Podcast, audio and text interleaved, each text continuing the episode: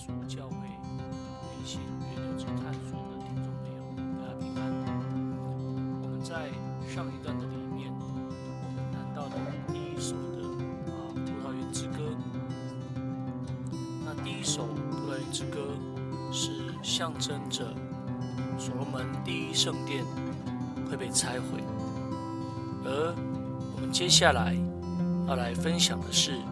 第二首的《葡萄园之歌》，那第二首《葡萄园之歌》，它象征着什么呢？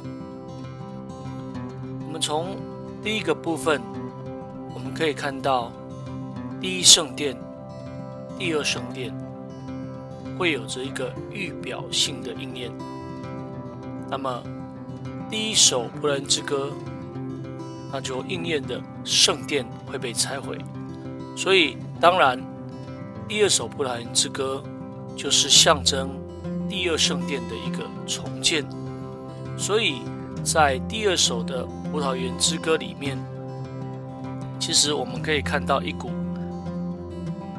复兴的力量。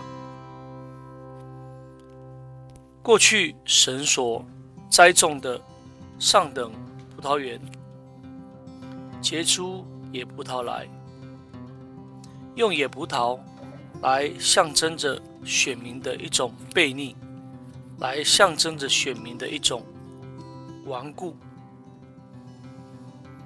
神所期待、指望的是以色列百姓能够来遵守律法，并且按着神的公义和公平来行事。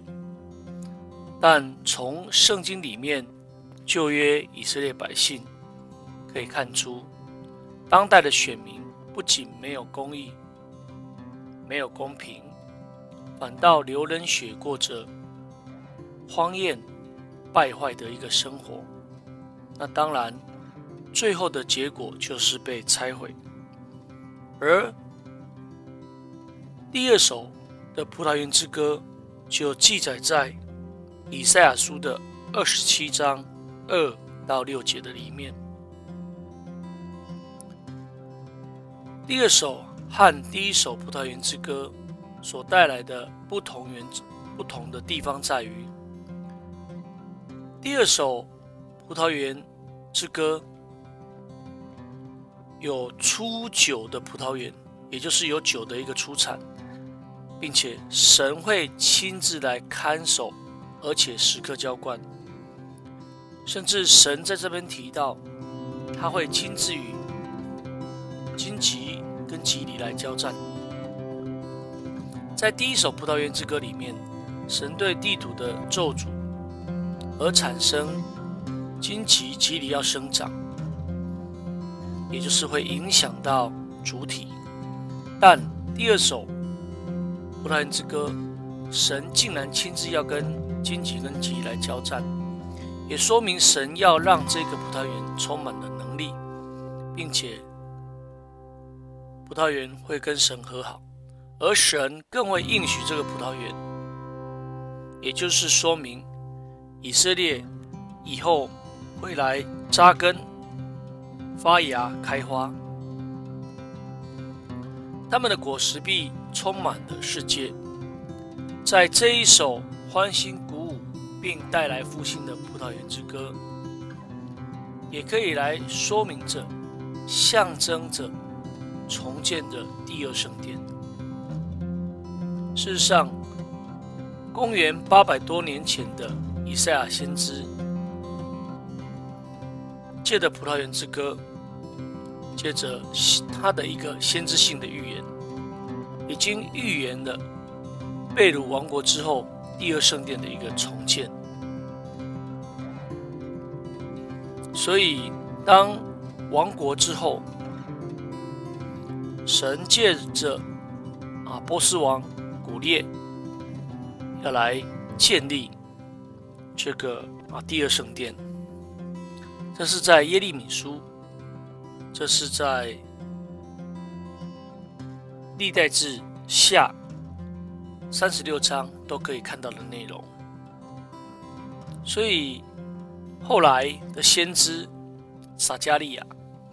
也就是当第二圣殿在重建的时候，他们因着迫害，停工了啊几十年的时间。哈该先知跳出来说：“